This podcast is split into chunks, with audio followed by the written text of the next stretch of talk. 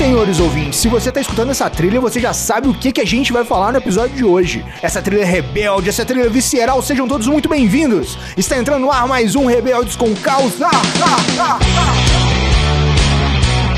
E no programa de hoje temos aqui Hugo de Ross. Ele que é administrador com especialização em marketing, o comediante da ilha e DM1 há 18 anos. Seja muito bem-vindo, meu nobre. Dinheiro não traz felicidade, mas compra insulina e cerveja, que é quase a mesma coisa. E novamente, Lucas Duarte. Ele que é advogado, fundador do Diabéticos da Ilha e DM1 há 13 anos. Seja muito bem-vindo, meu nobre. Faça o que eu falo, mas não faça o que eu fiz. Está entrando ar mais um Rebeldes com Causa um programa da Iniciativa Saudável em parceria com o Glic, o seu aplicativo de controle de glicemia. E ele, Newton Lopes. Ele que é o doutor mais bonito de diabéticos da ilha, médico, cheira perfume francês quando tá com hiper e DM1 há 20 anos. Seja muito bem-vindo, Newton. Um brinde a todos nós, diabéticos rebeldes. E eu sou o Felipe do Carmo, aumente o som, porque tem muito conteúdo novo chegando para te mostrar que você pode ser saudável.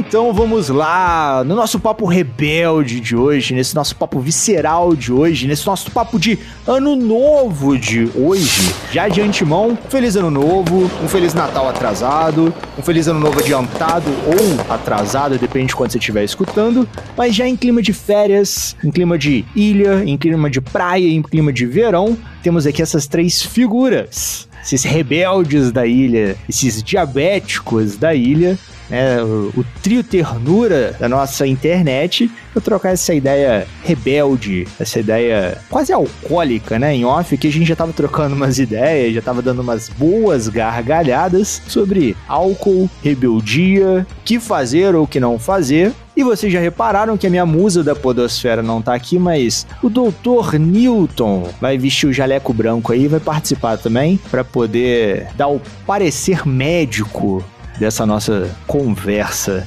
Mas vamos começar pelo início, né? Já tem aí 10 episódios e o senhor ouvinte já sabe mais ou menos como que é a ordem da nossa fala, como que tudo começou, né? Lá no início, quando que papai e mamãe se encontraram, se apaixonaram e algum dia gerou essas três figuras. Quem começa aí? Rapaz, que abertura, hein, bicho? Vou até palma aqui, aqui. Obrigado pelo convite, Filipão.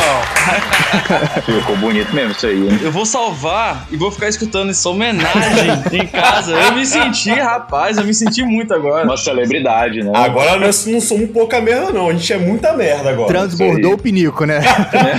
Pô, Felipe, obrigado pelo convite aí, cara, ter chamado a gente para participar né, do podcast. Maravilhoso maravilhoso projeto, parabéns, tá? E tamo aí, tamo às ordens. Se não fosse vocês, esse projeto não existiria, né? Se não fosse todo esse universo diabético, se é que eu posso dizer isso, né? Esse, esses projetos não existiriam e tantas histórias maneiras não existiriam. Melhor ainda, se não fosse aquela mãe lá de Manaus que mandou uma mensagem pra gente em março do ano passado agradecendo, porque a filha dela tinha recebido o diagnóstico, ou pode ser saudável, episódio 3, tinha ajudado ela lá na, na, vivência, né? No dia a dia dela ali, a receber essa notícia, né? Se não fosse por ela, depois esse projeto não teria nascido. Maravilhoso, isso aí, para ajudar os outros, né? Exatamente. É impressionante como é que a internet a gente faz uma parada brincando e como é que a gente alcança pessoas que a gente nem imagina nunca na vida, né? Imagina lá no Acre, lá no Amazonas, uhum. a pessoa fala assim: caramba, eu escutei isso aqui e, uma, e um podcast meio brincando, meio sério, o que for,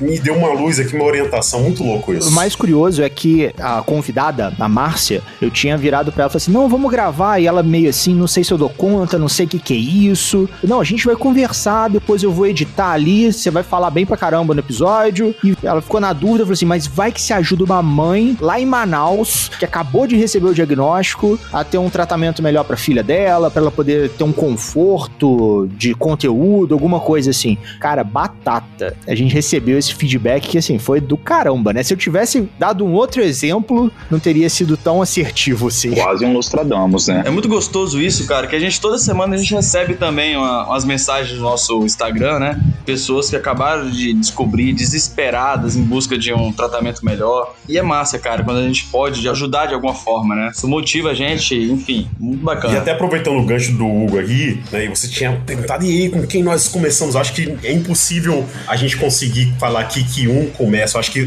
como você percebeu, Felipe, os três aqui falam, e é assim que é legal, sabe? O projeto Diabéticos da Ilha, ele nasceu em um formato e ele foi tomando várias formas durante esses três anos. Inclusive, o Diabéticos da Ilha é um projeto libriano, né? Pra quem gosta de signo aqui, que é o Milton, que ele entende muito bem, por sinal.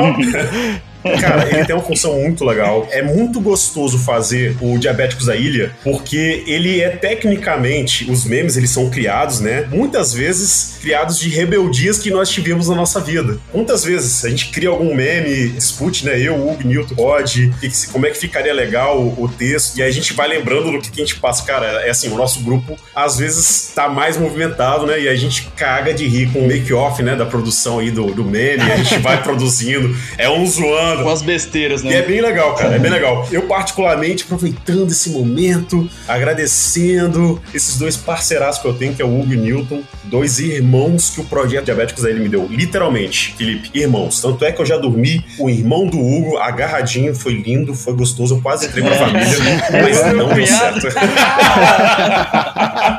Virou meu cunhado. Mas vamos só atualizar os ouvintes aqui de uma forma bem até não passando. Não recebemos essa informação do ouvinte, mas certamente eles já estão, ah, beleza, eu já sei como é que é o diagnóstico do diabetes, eu sei que o médico lá achou que você tinha qualquer coisa menos diabetes, que você fazia xixi, que não sei o que. Algum dos três teve algum diagnóstico diferente? A fada madrinha chegou na voadora de algum jeito diferente aí em vocês? O Lucas. Rapaz, eu perdi, eu acho que 20. Acho quase 30 quilos. Ô, louco, bicho. Bariátrica? Rapaz, é, você fez uma bariátrica assim, Porra. Diabética? Como é que é isso? eu estava no terceiro ano, cara, e as pessoas me olhavam assim: nossa, que dieta você fez que eu quero fazer? Tipo, na primeira semana, ok, né? Na segunda era tipo assim: meu Deus, não encosta nele, ele tem AIDS. Tipo isso, tipo preconceito comigo. Isso que eu ia falar. Não te confundia com AIDS, não, cara, do jeito que ia. Câncer ter. em fase terminal, né? É. Mas então, é isso aí que eu falei que o Lucas teve essa fada madrinha da voadora aí diferente. Porque a família dele realmente estava achando que ele tava com AIDS, não foi, Lucas? Fada madrinha da voadora. Foi exatamente. A minha mãe sentou comigo, cara, falou assim: meu filho. Você tá quase... tá usando droga? é crack. Quase, não, quase chorando, quase chorando. Fala a verdade pra mim, meu filho. O que, que você tá usando? Com quem você transou, meu filho? Você tá usando camisinha? Eu, caralho, eu só transei uma vez na vida? Que isso? Você tinha quantos anos, Lucas? 16? Eu tinha 17 anos, cara. E é a fase mesmo, né? Da cachaça, da virgindade. É, quando você tá se descobrindo ali, né? Com 15 anos, cara, eu era o caçula da galera. E eu saía, isso não é o ideal, mas eu sei que não precisa cortar isso, Felipe, tá tranquilo. Mas, é, sim, eu saía com as galera, com a galera, eu era mais jovem do grupo, sempre tomava uma, uma geladinha com a galera ali, jogava uma sinuquinha ali, então, cara, tava suave. Eu, eu era um roqueiro mais underground, né, vamos dizer assim. Gostava de Ratos Porão, era uma, uma parada meio Ratos pauleira mesmo. Rapaz, tinha um barzinho aqui no, no, Espírito Santo, aqui em Vila Velha, pra quem estiver escutando, se for do Espírito Santo, se for roqueiro da minha época, vai lembrar. Eu ia de vez, não sempre, mas eu ia de vez em quando com meu primo, que ele tem uma banda de rock, pro barzinho chamado Entre Amigos. Era um bar muito underground. Era um rock muito underground. Então, assim, sempre me divertia, sempre tinha muita coisa. Rapaz, quando veio, veio esse diagnóstico, foi triste. Foi trash. Tive que fazer um monte de exame, até. Acho que até exame pra ver se tinha algum entorpecente, algum, alguma coisa na via sanguínea. foi tudo. Graças a Deus, foi tudo negativo. Eu falei, caraca, desconfiaram mesmo de mim. Era só uma diabetes. é, era tipo uma droga, era só uma diabetesinha. Ufa, graças a Deus. Mas.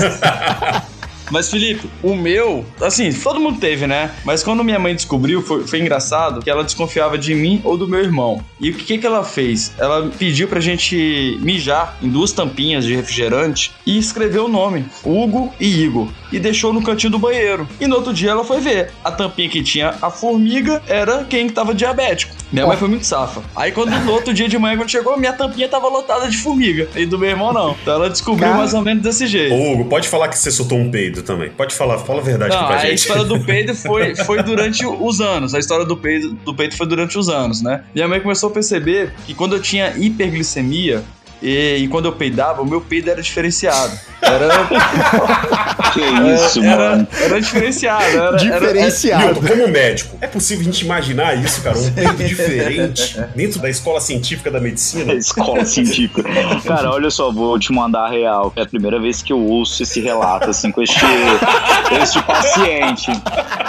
Mas, Verdade. porém, contudo, entretanto e todavia, eu consigo imaginar uma explicação fisiológica de estar mais fermentado estes gases, né? Dessas flatulências. É, eu consigo comprovar porque esse filho de uma mãe brasileira, não vou xingar a mãe dele, que a mãe dele é uma pessoa ótima. Tia Olivia, se se É, estiver é. escutando isso, um beijo. Você Esse comprovou. infeliz, É é, isso aí. ele peidou, cara, bicho, mas peidou demais, bicho. Foi surreal. Eu comprovei que eu estava com a glicemia alta. Eu comprovei. É? Então minha mãe, minha mãe tava certa. Minha mãe sempre tava certa. Aí minha mãe falava, cara, era batata. Eu peidava, minha mãe falava, mede a glicemia que tá alta. Eu media, Nossa. alta 200, 189. Bicho, era certo, certo, certo. E literalmente, eu fui convivendo com isso até hoje, cara. Quando eu sinto que tá um cheiro diferente, eu falei, cara, isso aqui tá, tá monstro, tá alta a minha glicemia. É um jeito que eu. Que eu é verdade. Então, só, o, re- o recadinho pra vocês, seguidores diabéticos da ilha, quando a gente estiver em algum evento, depois dessa pandemia, poder se aproximar. Se vocês estiverem próximo do Hugo, tá- tá, você vê o trio diabético e pô, vou tirar foto ali. E você sente um cheiro diferenciado. Você olha pro Hugo e Tá fala, com mede a glicemia." tá alta, toma insulina. Mas, cara, o relato do Hugo tem uma coisa também que a gente tem que tirar uma lição, né? Que mãe nunca está errada, cara. Você pode. Mãe sempre sabe tudo. Minha mãe sempre falou isso pra outras mães de diabéticos, né? Quando esse menino peida fedorento demais lá em casa, eu sei que ele tá com a hiperglicemia, eu sei que tá com alta. Então sempre levei isso, cara, e é certo, velho. e eu nunca conversei isso com minha médica, eu vou até pesquisar sobre. Vou, vou até trocar uma ideia com a Ananda aqui pra ver se, se rola um, um Zei falando disso. Felipe, e quero que você pergunte pra Nanda, mas grave, grave a cena dela pensando assim. Por favor. O que, que o peido tem a ver com hiperglicemia? É igual o Newton falou de fermentação, ué. Tem açúcar demais sendo excretado ou circulando ali no corpo dele, não dentro da célula, e tá fermentando aí. Exatamente, o cara já catou a explicação fisiológica aí, Se ó. olhar o xixi, tá alcoólico.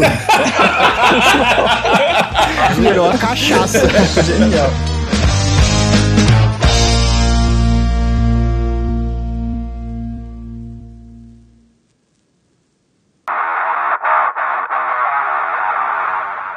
E você, Newton, conta pra gente, como é que foi a, a sua origem diabética? A minha origem diabética, né, que vocês falaram aí, eu acho que eu sou o primogênito aqui, né, que eu sou da- bem das antigas. Cara, a minha diabetes foi tal como Hugo e Lucas falaram, a mãe que começa suspeitando, né. Fomos passar um final de semana, acho que era um feriado na época, com a família, e minha mãe tinha uma, uma consulta na capital, né, na segunda-feira. Só ela ia ficar. E ela começou a reparar que tinha umas coisas diferentes, né, assim... Eu tava ficando muito cansado, aqueles clássicos, né? Uhum. acordava a noite in- Isso eu lembro, que eu acordava a noite inteira. Era beber água e fazer xixi, beber água e fazer xixi, beber água e fazer xixi. E teve um belo dia que diz ela que ela sentiu um cheiro diferente na minha boca e perguntou se eu tinha bebido perfume. Isso eu não lembro, mas ela estranhou. E aí ela não deixou ir embora com meu pai e minhas irmãs. E falou: não, ele vai na consulta comigo. E aí eu, muito curioso e tal, enquanto tava esperando pra ela ser atendida, fiquei olhando uns panfletinhos no consultório do médico e entregava pra ela, né? Oito anos de idade. E aí teve um que falava sobre diabetes. E ela começou a ler o negócio que eu entreguei na mão dela e falou assim: meu filho tá com isso aqui. Aí foi, fez a consulta dela e tal. O médico viu que ela tava bem, tipo, desentendida e perguntou: você tem mais alguma dúvida? E aí ela falou: quero saber sobre diabetes, esses sintomas e tal, tal. Aí ele explicou, falou assim: mas por que você tá com esses sintomas? Aí ela falou assim: eu não. Mas ele tá, e apontou pra mim. Aí fez o teste do dedo, né? Da, do glicosímetro. Foi, Aham. ele não falou o resultado pra gente. Ele virou e falou assim: Ó, eu acho que a pilha do meu aparelho tá fraca, vou pedir pra vocês, enquanto eu atendo a próximo paciente, eu vou dar audiência, vocês compram uma pilha ali do lado e tal. Calma aí, o médico pediu pra você comprar uma pilha nova? Sim, pediu. Pagar a consulta, pô.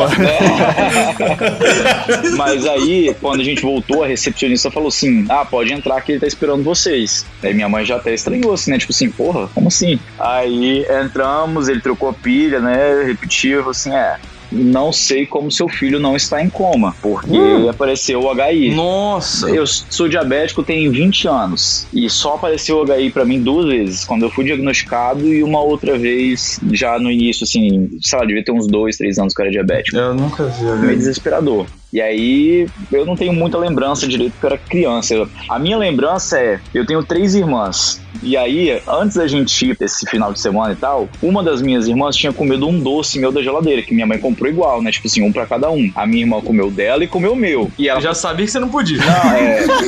Aí ela, não, meu filho, quando a gente voltar, eu vou comprar o seu. Aí eu fiquei esperando, né? Aí vai ter o diagnóstico de diabetes. Eu só fiquei puto porque eu queria o meu doce.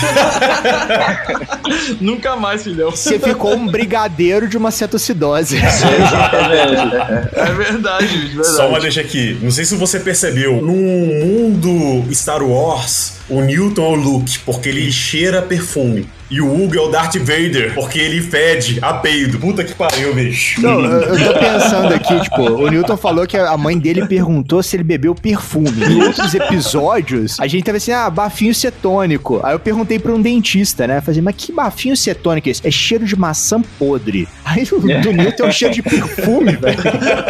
Eu sou um cara limpo e cheiroso e tal, né? Diferenciado também. Mas eu lembro, cara, não foi uma coisa tão engraçada, mas foi uma coisa que me marcou. Porque eu era, eu era pequeno, 12 anos tal, não lembro muita coisa. Mas eu- o meu pai, ele é humorista, né? Então, nesse Aham. dia, eu fui diagnosticado na sexta-feira. E ele tinha um show no teatro aqui de Vitória, tava lotado. Era a gravação do DVD dele, primeiro DVD dele. Já tinha DVD nessa época? Não era VHS? Pode falar que é VHS, tá de boa. A galera não vai te criticar, não. Não, sério, meu pai foi o primeiro humorista do Brasil a, gravar um, um DVD, pô. Que isso. Vai, Agora você fala o nome do seu respeita. pai, pô, pra fazer, fazer o merchan. É, ó, O Tonho dos Couros, Rocine Macedo. É. O próprio. Aí eu lembro que a gente foi pro teatro tal, à noite, e ele chorando muito tal, né? Meu pai tinha acabado de receber o diagnóstico às 5 da tarde, o show era 9 da noite. Aí eu olhava pra ele e falava: Não chora não, pai. Eu não sabia nem o que, que era, né? Chora não, eu vou curar essa doença. Hum, vai, quando eu tiver mais velho, eu vou curar. Aí ele: Não, filho, é. A cura não tem, mas quando vier a cura, eu vou trabalhar bastante pra eu poder comprar essa cura, né? E você, ele, ele me falou ess- essas palavras. Até hoje eu, eu lembro disso. Quando o Nil tava falando da mãe dele, eu lembro dessa, dessa cena, olhando pro rosto dele e tal. Foi a única coisa que me marcou, né? Quando eu descobri o diabetes. Cara, o envolvimento da família, né? A diabetes nunca é só do paciente, né? Sempre envolve família, amigos. É, Família inteira, todo mundo mudou a alimentação. é, é muito bizarro isso, porque é triste, porque eu acho que os pais de todo mundo meio que ficam um pouco se culpando, assim, né? Minha mãe já falou isso uma vez pra mim, que não diretamente, ela não pensava tipo assim, ah, não, a culpa é minha. Mas ficava aquele sentimento de culpa ali meio que parece que debaixo do tapete, meio enrustido, assim, sabe? Porque é difícil, né? Por que com ele, não comigo, né? Meu pai sempre falou, minha mãe sempre falou isso também. Minha Sim. mãe sempre falava. Tinha que ser comigo, não com você e tal. Exatamente, os dois também sempre falaram isso comigo. Tipo assim, se eu pudesse, eu, eu carregaria isso por você, sabe? É bizarro você pensar isso. Pera aí, rapidinho. Ô, É. Newton, liga sua bomba aí, Eu cara. tô com hipo, já falei, cara. Tá atrapalhando a gravação? é uma gravação de diabetes, poxa. O bicho com isso. Mas só fazer um parênteses aqui. No, no meu caso, né? A minha mãe perguntou, mas quem foi muito parceiro meu sempre no meu tratamento foi meu pai, assim. Ele que sacava, porque ele era dentista, né? Então ele percebia a perda rápida de peso, falta de apetite. Aí ele começou a ver também as formigas no vaso. Mas a minha mãe que foi que deu a pirada, achando que eu tava, que eu era o, sei lá, usuário de drogas, sei lá, qualquer coisa. O Zé Drogadinho da O família. Zé Droguinha. O Zé Droguinho. Mas, cara, é, é interessante porque, diferentemente do Hugo do Newton, eu lembro exatamente da cena, né? E quando eu recebi o diagnóstico, eu fiquei meio em choque, assim, né? E eu meio que liguei um, um modo automático, tipo, eu tenho que fazer aquilo, senão eu vou morrer. E aí, o primeiro passo que você faz é ir pra internet, né? O que, que é diabetes? Você tá lá, morrer cego, broxa, amputado, sem dente, com um buraco no meio da cabeça. Você tem várias formas. E eu fui, fui fazendo, fui fazendo, eu falei, caralho, mano, eu tô fudido, bicho. Tô fudido, porque, caralho, não vou poder comer, não vou poder fazer nada.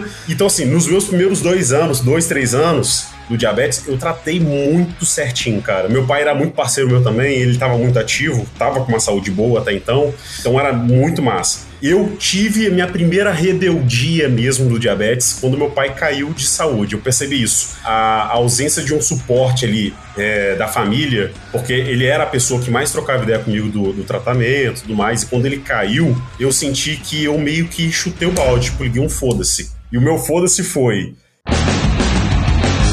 Eu fiquei sem medir ponta de dedo quase um ano. cara. Doido, Lucas. Caralho, velho. Não existe isso não, rapaz. Você tava com Libre. Não. Sem nada, na cega. Não, isso aí foi com 4, 5 anos de diabetes. Hoje, hoje, hoje eu tenho 13. Eu fiquei de 4 para 5 ou de 5 para 6 anos sem medir. Mas você tomava insulina tal? Tomava insulina com dose pré-determinada e mentia pro médico, na cara dura. E você tá medindo? Tô medindo, tô assim, aham. Ah, mas todo paciente de qualquer doença mente na cara do Tipo assim, cadê os resultados? Putz, glicosímetro esqueci Sim, lá sim. em casa. Putz, months quebrou. Putz, não sei o quê. E assim, eu, cara, eu larguei mesmo porque eu pensei assim, cara, vou chutar o balde. E aí comecei a ter uns probleminhas, né? Isso aí eu vou deixar pra falar um pouco depois. Eu, eu vou esperar a, a primeira manifestação de rebeldia desses menininhos aí pra poder compartilhar também. Já compartilhei o meu que foi um pouco pesado demais aqui.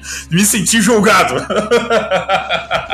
Não, mas Não, eu, eu tô é assustado. legal esse relato, tipo, porra, é É, legal. ué. Sim. Mas teve uma coisa que o Lucas falou aí, se ele, ah, brocha, ah, perdeu o pé. Negócio de brochar, cara, é uma coisa que eu penso direto, direto, direto, direto, né? Você sempre ou- ouve falar tal. É quando, várias, algumas vezes, né, o homem fica meia bomba, eu assim, eu não brocha na hora lá, você pensa, Tudo bem, tudo bem. A gente já entendeu que você tem problema com ereção. Sem problema, cara. Nada que Boston Medical Group não pode resolver. Pode te ajudar, né? Vamos já. Rapaz, eu sempre fico naquela depressão. Caralho, será que minha diabetes Já me fudeu. É, já É. me fudeu. Puta que pariu. Podia ser um pé, né?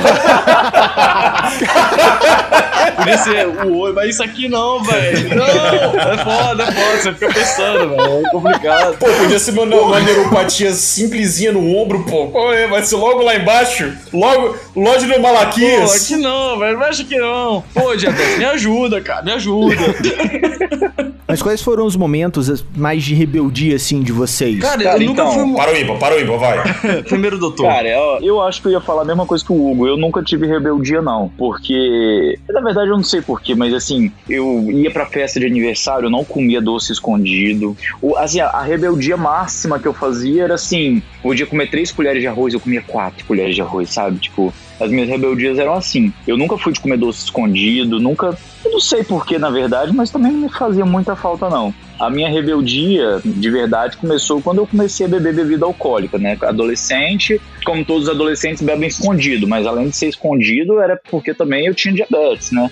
Mas ainda assim, não era uma coisa bizarra. Foi uma coisa normal. Alguém demonizou a bebida com você? Tipo, falou que não pode, que faz mal, alguma coisa assim? Cara, sempre teve esse conhecimento, tipo assim, genérico, de que o diabético não pode beber. Mas eu venho de uma época diferente, de conhecimento da medicina também. Porque, por exemplo, na época que eu fiquei diabético, eu fazia ponta de dedo uma vez por semana e olhe lá, porque era muito caro e não tinha esse conhecimento de você ficar checando tantas vezes que era tão dinâmica assim, né? Então, era. Não foi um ano, mas fazer ponta de dedo era uma coisa. Em que ano você ficou diabético? Há 20 anos atrás, 2000, né? É. Foi 2000 ou dois... É, foi 2000. Acho que 2001 foi o ano que eu ganhei meu cachorro. Mas é porque tem um negocinho, mas eu sempre confundo.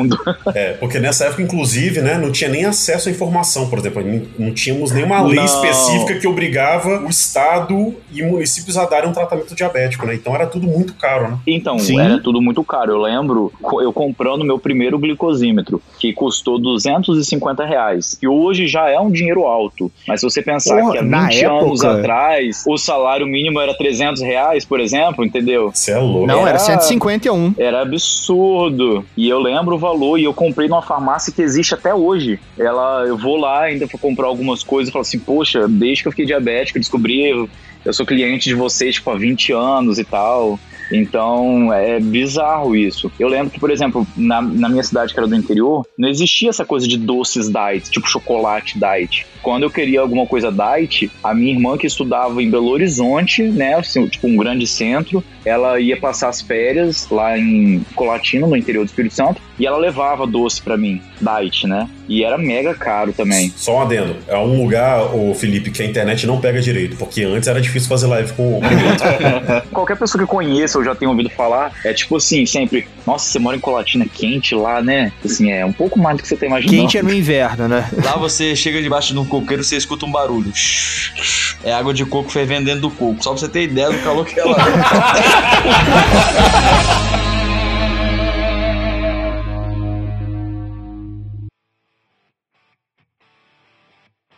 Mas falando em evoluções rebeldes, eu iniciei, tive essa rebeldia de um ano sem medir, e aí a minha compartilho do Newton, a questão da bebida. Mas tem um, tem um asterisco aqui que eu tenho que deixar a atenção da fala do Newton, tá? A questão do Newton não é porque ele começou a beber, né? É porque o Newton, quando ele começou a entender o que, que é a vida, o que, que é sair, ele já foi para um nível hard. Sair com o Newton, gente, é você saber que você vai pro after do, da festa, Aí depois você vai pro after do after da festa. Aí depois você vai pro after do after do after da festa. E não você... tem fim, não. Não velho. tem fim. E se você falar não, Felipe, ele olha para você igual aquele olhar do gato de botas. Poxa, mas você, você, fica... você não consegue falar não. Você fala, tá bom, eu vou.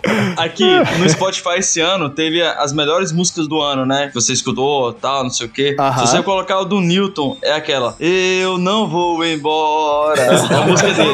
Certeza. Escutada 552 duas vezes. Mas eu acho que a bebida, né? Eu acho que é uma coisa de errado que a gente faz no nosso tratamento, assim, né? No meu caso, por exemplo, né? Eu gosto muito de beber cerveja, é um, tô começando a beber um pouco de vinho agora, coisa que eu não, não bebia, agora comecei. A gente vai ficando velho assim mesmo. é verdade. É foda, é foda. Eu gosto muito de beber cerveja, cara. Então eu sempre vejo, falo, a única coisa que eu faço de errado no meu tratamento é beber minha cerveja, mas eu não bebo só uma ou duas, não, né? A gente bebe muito, né? E tenta controlar ao máximo. Mas, né, mas olha só, eu vejo também, ô, Hugo, uma certa dificuldade aí, que bom que o Newton tá aqui, que agora ele vai falar só como médico, gente. Esqueça o do Newton diabético, agora é Dr. Newton. Que, cara, é uma crítica que eu tenho, porque é muito difícil. Eu sempre, eu sempre falei de cara pro meu médico, sempre falo pros, pros meus médicos: olha, eu gosto de beber, eu não vou parar de beber. E eu vejo a dificuldade de alinhar o tratamento à vida do, do diabético, porque assim, se espera muito que, o, que a pessoa, na verdade, não precisa nem ser diabético, né, Newton? O ideal é, são as pessoas não beberem, não fumarem, não comerem gordura, não comerem isso aqui. Então é uma vida muito perfeita, muito, muito, não, na verdade, muito utópica, é. né? Eu acho muito utopia. A gente falar, olha, é assim. E é assim, a gente não tem também os parceiros, os médicos parceiros pra falar assim, não, olha, já que você vai fazer assim, faz dessa forma. Eu, sabe, eu falta é, a gente ainda. até conversou com a Denise, a doutora Denise Franco, no episódio 2, e ela falou que ela deu uns, uns toques, uns conselhos pro paciente dela tem, lá. Tem médicos, obviamente, não, a gente não pode generalizar, mas já generalizando, né, são poucos que pensam dessa forma. Fala, olha, eu sei que você vai viver uma vida normal, você pode viver uma vida normal. Então, assim, você tem que entender seu corpo, estudar o seu corpo, para você ir se, ir se readaptando. Porque é a lei do Darwin, né? A gente segue uma contínua, extensa evolução. E a gente vai continuar evoluindo. E eu sinto isso. Essa falta de profissionais, aqui no Espírito Santo, a gente tem uma dificuldade muito grande. Hoje eu acho que não tanto, mas antes a gente tinha uma dificuldade muito grande de médicos endocrinologistas que entendesse de contagem de carboidrato, de nutricionistas que entendesse de contagem de carboidrato, de um tratamento específico para diabetes. E isso, de uma certa forma, desestimula, né? Porque, assim, eu acho que não estimula o paciente a chegar e falar a verdade mesmo. Até porque tem muito médico que ainda tem aquele costume de recriminar e de ameaçar, né? Demais. De fazer aquela consulta é na base aí. do medo, de falar assim, pô, se tipo, você... Você be... vai morrer se você continuar assim, isso. você vai ficar cego, vai, vai ficar broxa, vai ter que amputar o, pingolim lá. É, é, e aquela frase, pô, você vai morrer se você continuar assim, pô, sério, você também, aí um dia você vai morrer, eu vou morrer. É, todos nós vamos. Faz parte da vida, né? E isso não significa, senhor ouvinte, tocar o zaralho no tratamento, tá? E sabe o que é o pior, cara? Quando a gente vai num médico desse, que às vezes o médico fala assim, não, você vai morrer. Aí você olha pro médico. Pô, o, o, médico, ele tem uma vida muito desgraçada. Isso eu aprendi vendo o Newton de perto. Que, cara, trabalha pra cacete é muito difícil você. É muito difícil o Aham. médico manter uma qualidade de vida boa, assim, no início da carreira. Porque é muita coisa. Então, assim, tem Sim. essa questão. E assim, É. quando o cara, o cara fala assim, não, porque você vai morrer. Eu olho pro cara e falo assim, pô, mas será que você não morre primeiro? tipo, É, então, é, isso de, de questão de trabalhar e tal, é isso mesmo. Quando eu formei, antes de eu formar, eu já tinha três empregos. Então, a partir do momento que eu formei, eu trabalhava mais de 60 horas por semana. Então, só um adendo do que você falou aí, mas no ponto não era esse. Mas, assim, a questão dos médicos e nutricionistas e tal, que a gente tem que lembrar também que tudo é muito novidade, né? Hoje em dia, nem tanto como ele mesmo falou. Uma coisa, assim, que eu aprendi muito, né, dos meus professores e de outros médicos tutores é sobre novidades. É assim, evitar ser o primeiro de tudo, mas também não ser o último, né? Você não precisa botar a sua cara uh, a tapa pra uma coisa que você não tem certeza. Sair fazendo off-label em tudo, né? Off-label, exatamente. Mas também você não tem que ficar atrasado, né? Tipo assim, não, isso aí não é e tal. Então, assim, a gente tem que lembrar também que se mexer com a saúde das pessoas é complicado, né? Sim. E tem um lado também do próprio conhecimento. Você tocou num ponto aí que eu acho muito legal. Eu vejo a Ananda assistindo aula atrás de aula, compartilhando conhecimento, dando as aulas. Pô, é muito conhecimento que vem de um mesmo conteúdo. O Sim. ouvinte ou os pais dos ouvintes acham que o médico também tem que saber de tudo. Apesar da gente ver aí vários diagnósticos, fala assim: ah, não, a última coisa que pensou foi diabetes. Sim, porque tem outras doenças, outras condições que são muito mais comuns e muito mais frequentes do que o diabetes, né? Sim. Mas também a disseminação do conhecimento do diabetes faz com que o médico pense no diabetes mais cedo do que pensava antigamente, É, a né? prevalência. Tipo, ah, opa, cheguei no hospital ali com cetoacidose depois de ter passado em cinco médicos que achou que era uma virose, Sim. sabe? Hoje em dia eu acredito que esse tipo de acontecimento seja muito menor do que era antigamente, né? Com certeza, a prevalência e a incidência da diabetes aumentaram muito e, consequentemente, o conhecimento que a gente tem tem aumentado cada vez mais. Então, colabora muito nisso que você acabou de falar. E existe uma premissa também na medicina que a gente fala que é muito fácil ser o médico de amanhã, né? Porque nós, o nosso organismo, nossa, as doenças todas em geral, elas são como um filme. Quando você vai no médico, ele tá vendo uma foto desse filme, né? Ele não vê tudo que vai Uhum. acontecer ainda até terminar, vamos colocar assim entre aspas. Então, é o que você falou. Você vai no médico hoje com tais sintomas, ele vai pensar em tais diagnósticos. Se você for no médico daqui a 10 dias, você já vai estar com sintomas diferentes do que você estava. E já foi descartada a hipótese que o outro médico já pensou. Então, às vezes, o, o segundo, o terceiro médico descobre: ah, não, esse médico aqui é bom, ó, descobriu o que eu tenho. Mas você já passou nos outros que descartaram as hipóteses iniciais também, entendeu? Então é muito fácil, é o que a gente fala assim, é muito fácil ser um médico de amanhã também, né? Sim. Me fizeram lembrar do negócio, senhores ouvintes, que esse mês vai sair um papo com o João Retori, aquele rebelde com causa lá do episódio 1, que a gente conversou sobre genética do diabetes. Ele que é doutor em genética e biotecnologia e DM1. A gente fez um papo saudável com ele, explicando tintim por tintim e tirando esse peso da consciência, tirando essa, esses autoflagelos que muitos pais e mães dos nossos amigos DM1 têm, que carregam aí falando: ah, a culpa é minha, a culpa é porque eu dei um brigadeiro. Escuta esse papo aí que tá, ó, saudástico. Faltou o Hugo, né? A rebeldia do Hugo é peidar junto com os outros e deixar os outros cheirar, né? Pelo que parece. eu, eu ia levantar isso. Eu falei assim, pô, a rebeldia do Hugo aí, ele ficou calado, ficou É. quietinho, tipo. Tô querendo esconder, tô querendo esconder. Não, não vou criar provas contra mim, né? É isso aí, Felipe, isso aí. Mas na verdade eu também nunca fui muito rebelde, belde assim, não, sabe? Quando eu descobri o diagnóstico, foi aquele negócio: cortar o açúcar. Se você comer açúcar, vai te matar. Então eu sempre tive isso na minha cabeça que se comer açúcar eu mo- morreria. Então, quando eu tinha sempre uma hipoglicemia, sempre comia um pão, sempre comia muita fruta, né? E não fazia contagem de carboidrato. Vim fazer contagem de carboidrato há dois anos atrás, um ano e meio atrás, né? O que, É, o que sempre- também é uma ferramenta muito nova, né? Isso- Foi isso disseminado mesmo, de uma isso forma mesmo. muito, muito recente. Não, pra eu tirar isso da cabeça da minha mãe, que eu poderia comer.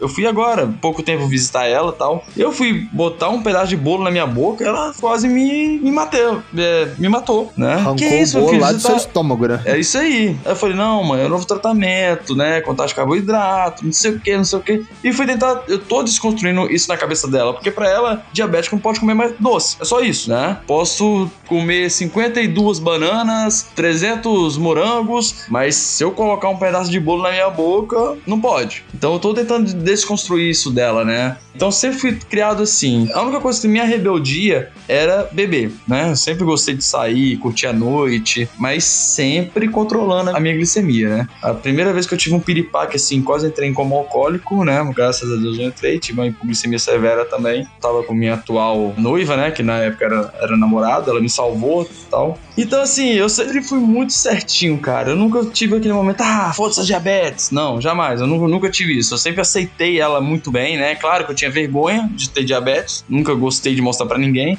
Fui perder essa vergonha há pouco tempo também, né? Não, assim, eu tomava insulina escondido no banheiro, no, no restaurante. Agora você toma no meio do rolê. Eu tomo em qualquer lugar. Eu, hoje, no meio da reunião com os diretores lá da empresa, tinha seis diretores na sala. Peguei a insulina do braço, pá, e a reunião bombando lá. Fala aí, por que, que você faz isso hoje? Eu sei a resposta. Por que, que você faz isso Essa hoje? Essa é a resposta bonita, eu sei também. Quando eu conheci o Lucas, o Newton, né, o projeto Diabéticos da Ilha, isso destravou, né, conhecer outros diabéticos, né, mostrar a realidade, assim, porque eu jurava que eu era um único diabético na face da Terra. Só tinha diabéticos velhos, né, não tinha diabéticos da minha idade, mais novo, criança. Para mim não existia. Eu era um caso raro de se ver na rua. Um era igual torcedor do Botafogo, raro de ver. Quando vê, você tem. um salve pros meus amigos botafoguenses. Hoje, cara, aplica insulina em qualquer lugar, encho a boca pra falar que eu sou diabético, tenho vergonha nenhuma, cara. Na verdade, eu acho que eu, eu tenho meio que orgulho de falar isso, sabe? Me sinto bem falando sobre a diabetes hoje. Não sei, me libertou, né? Pra mostrar pro mundo que. Saiu do armário. Literalmente. Literalmente saiu do armário com, com a diabetes.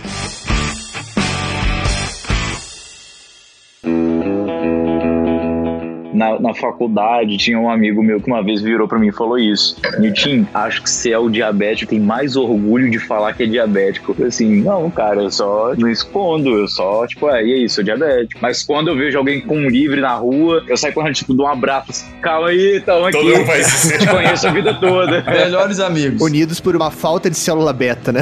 Exatamente. E uma coisa que é legal, cara, o Diabéticos da Ilha, eu já falei, já abri aqui pros meninos, né, mas assim, antes dele eu já tinha convulsionado duas vezes. E na terceira vez que eu convulsionei, que eu tive o apoio aí, a ideia do meu pai, na época eu namorava uma pessoa que também já mexia com isso, então assim, ajudou, né, para poder criar um, um, perfil e tudo mais. A gente bolou a ideia do perfil de criar essa, essa questão de meme, de trabalhar com humor, porque o humor, ele, ele rompe barreiras, eu acho que ele, ele chega de uma forma muito justa e universal. E leve, né? É, e leve, universal para todos os campos. A pessoa não precisa ter um grau de instrução para entender o que eu tô falando, sabe? É, é isso que é legal do nosso humor. O nosso humor, ele tem um humor mais pensado, tem um humor mais simples, mas sempre com uma mensagem. E assim, foi uma virada de chave na minha vida. O, os primeiros seguidores, os primeiros seguidores do Diabéticos ali foi o Newton e o Hugo. Foram os primeiros. O Newton foi o primeiro que falou assim: Cara, você é diabético, porra, vou tomar cerveja aqui. Da... Assim, a gente, a gente demorou pra tomar cerveja, mas, cara, a gente foi tomar cerveja. E o Hugo, cara, o Hugo ele era diretor de um programa e ele falou assim: Cara, que foda o perfil, gosto de vocês, tá, pô, vamos participar aqui de um programa, a gente vai falar sobre diabetes, não sei o que, queria que você participasse. Eu fui lá e participei também. Era dia 14 de novembro, né? Era um, era um programa, uma pauta é... sobre, sobre diabetes. Exatamente, era sobre o Dia Mundial de Diabetes. E, cara, foi muito bacana, cara. Assim, a sintonia que eu tenho com os dois, óbvio que a gente acaba tendo outros amigos, né, dentro do perfil. Mas os dois aqui são, são irmãos, cara, que, que eu consigo compartilhar tudo com eles tranquilamente, porque eu sei que eu sei que eu posso contar, entendeu? O projeto é isso, né? É uma irmandade ali Ali não tem, apesar de eu ser o fundador do projeto, eu não sou o dono do projeto, né? O projeto Diabéticos da Ilha é um, é um projeto que hoje, inclusive, é um projeto de todo mundo, até dos seguidores, porque um tempo atrás a gente fez um, abriu uma pauta sobre feminismo e diabetes que ficou sensacional. O Felipe ficou eu muito vi, sensacional, cara. ficou muito legal. Já levantei a bola pra gente gravar um Rebeldes com a Docinho Diet, Top. com a Carol, bom. pra gente trocar essa ideia, que assim, vai ser ser saudástico, vai ser rebelde esse papo também. Pode chamar, cara. Carol, a Marina Bonafé, a, a Nath Suíte Ilustra também participou. Foi muito legal. É spoiler dos nossos próximos episódios? o próximo episódio, senhor ouvinte, é com a Marina Bonafé. Que isso? Sobre um transtorno alimentar que atinge 43% dos diabéticos. E que ainda é tratado como tabu. Muitas pessoas tratam ainda como tabu. E é muito louco isso, sabe? Ainda é tratado como tabu. E assim, e dentro dessas três, esses três casos de convulsão, um específico foi muito engraçado. Apesar de não ser engraçado, foi engraçado. Foi engraçado pelo que aconteceu, assim, pelo que aconteceu depois, que viram que eu sobrevivi. Mas não foi antes, porque foi assustador. Inclusive, olha o vacilo meu. Eu mostrava que eu era diabético, mas eu não fazia questão de ensinar as pessoas próximas de, à minha pessoa. Eu convulsionei num carnaval aqui em Guarapari. Basicamente, a praia é a, é a praia dos mineiros, né? Certamente. E basicamente, cara, Mas você convulsionou assim, no meio do carnaval mesmo, no, no bloco? Como é que foi? Então, na época eu estava solteiro, então eu estava lá pra carnavalizar, jovem, um, dia- um diabético jovem, não era nem formado em direito, tinha lá seus 20, eu tinha lá meus 23, 22 anos, sei lá. E basicamente, cara, foi o seguinte, eu tinha saído com a menina, voltei, tava tendo uma outra balada onde eu tava dormindo. Bebi mais, comi mais, bebi mais, comi demais. E eu pensei assim, cara, eu vou aplicar um pouquinho de insulina, porque eu comi muito. E eu tinha bebido muito. E eu fui medir a glicemia, tinha dado 400 e lá vai lá bordoado. Eu falei, cara, tem que corrigir isso aqui. Cara, tomei insulina. Só sei que eu acordo. Aí aqui eu tenho que fazer um parênteses, cara, porque vai que minha namorada escuta, minha namorada atual escuta isso. Na época eu estava solteira. Amor, se você escutar isso, me desculpa, mas eu tenho que falar os, os fatos aqui. Quando eu acordei, Felipe, sem brincadeira, a paramédica era muito bonita. Era muito linda a paramédica. Era uma médica socorrista. Rapaz. Muito Eu ia linda. falar que paramédica aqui no Brasil não existe isso. Eu tava delirando. Eu acordei, cara. Eu falei, caralho. Eu falei assim, porra, eu tô no céu. Aí o pessoal, ah, vai tu... Aí a menina riu, foi sair, se não, não sai. Minha cabeça tava no colo de uma amiga, uma amiga nossa, uma cabeça, e ela tava logo de frente. Eu falei, não, não, vai embora não, fica aqui, fica aqui, pô, senta aqui, tá tranquilo. Aí a galera, porra, não sei o que, não sei o que, não sei o que, fica falando. Eu sei que eu tentei cantar a, a paramédica, né? Carnaval, é, acontece. Até morrendo, o cara não perde tempo, velho. Óbvio. Óbvio que não deu certo. E aí, assim, olha que coisa louca. Esse ano, isso foi o quê? Há, sei lá, sete anos atrás. sete, oito anos atrás. Esse ano meu irmão falou assim, cara, porque você não sabe o que aconteceu. Na hora que você convulsionou, hoje eu sei o que eu tenho que fazer. Mas naquela época eu não sabia. Eu só sei que você precisava de insulina. Caraca. Olha o risco. você- A minha sorte é que ele não sabia manusear a caneta. Ele pegou, diz ele que me furou umas três ou quatro vezes. E apertava assim, só que ele não girava, porque ele não sabia manusear a insulina. Então, assim, rebeldia faz parte do diabético, gente. Tudo bem. Mas, pelo amor de Deus, expliquem às pessoas o que é o diabetes, o que tem que fazer nas situações de extremidades, porque é importante o ouvinte perceber que nós temos as histórias aqui, nós temos o nosso conteúdo, né, de rebeldia, mas que a partir da última rebeldia, cara, houve o projeto Diabéticos da Ilha. Hoje eu já não faço o que eu fazia antes do projeto, né? Hoje eu, eu me fiscalizo mais, eu explico mais. Igual, se eu tô numa reunião, logo no início da reunião eu expliquei, olha, eu sou diabético, se eu tiver tá tudo tranquilo, mas se acontecer alguma coisa, se você perceber que eu tô falando uma coisa meio desconexa, você me avisa pra eu medir a minha glicemia e tal. Porque assim, hoje eu não arrisco mais, porque vai que eu passo mal e a pessoa não sabe o que tá acontecendo, a pessoa não vai saber o que, que você tem. Se a pessoa nunca te viu na vida, vai achar que você tá drogado, é, vai achar as piores das piores situações. E a demora no socorro pode trazer prejuízos imensuráveis, né? Pois é, cara, porque Lucas até me lembrou uma coisa que eu, como eu tinha vergonha de falar que eu era diabético, né? Eu fui fazer uma cirurgia de enxerto na, na gengiva e eu não falei pra dentista em momento algum que eu era diabético. Ou seja, Putz, grilo, aí você deu mole, hein? Deu merda, né? Lógico que deu merda. Tive que refazer depois, cara. Então eu paguei por esse preço de não falar que eu era diabético, por nunca falar pra ninguém, entendeu? A partir desse dia, depois de entrar no projeto Diabéticos da Ilha, nossa senhora, eu tenho vontade de escrever na minha testa, sou diabético, né? Porque orgulho de falar e isso salva a minha vida, né?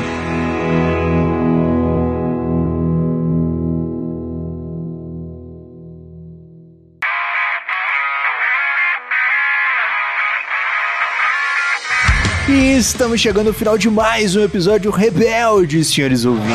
Sim, esse papo rebelde, esse papo hilário, esse papo alcoólico, esse papo visceral. A gente teve esse trio ternura, esse trio da ilha. Né? Tipo, que desilharam, se é que eu posso fazer esse neologismo, né? Tiraram várias pessoas daquela sua ilha isolada do diabetes e apresentou para o mundo que existem outros diabéticos, outras pessoas que convivem com diabetes. Esse trio que educa milhares de pessoas diariamente através de um belo sorriso. Pô, esse papo foi saudástico, como sempre. Foi um papo de ano novo fantástico. E agora chegou aquele momento do álcool em gel e da pantufa de unicórnio. Passe álcool em gel e chega de voadora no coração para os nossos ouvintes, Hugo. Ô, Felipe, queria agradecer demais pelo convite, né, ao Lucas, ao Newton.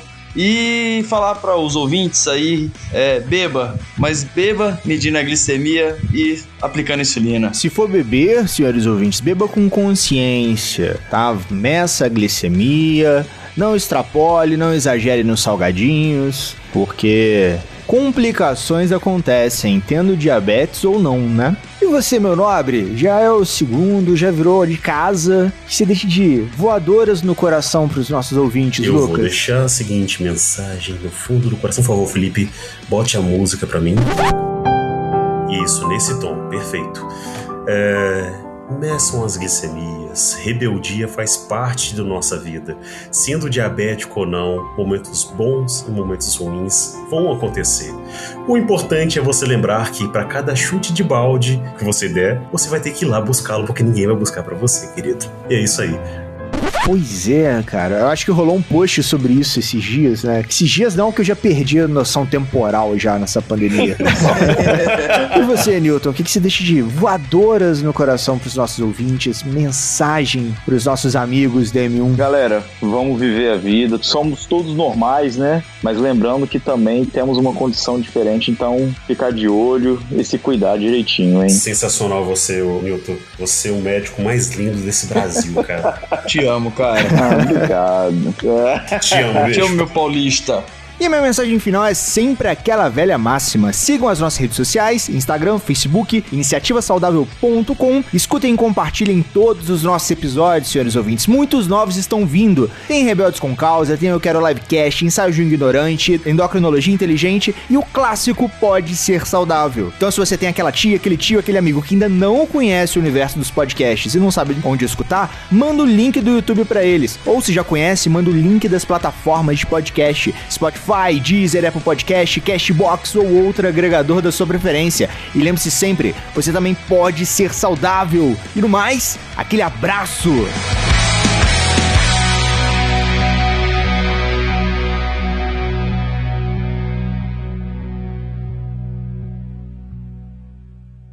Esse episódio foi editado por Estúdio Casa, o lar do seu podcast.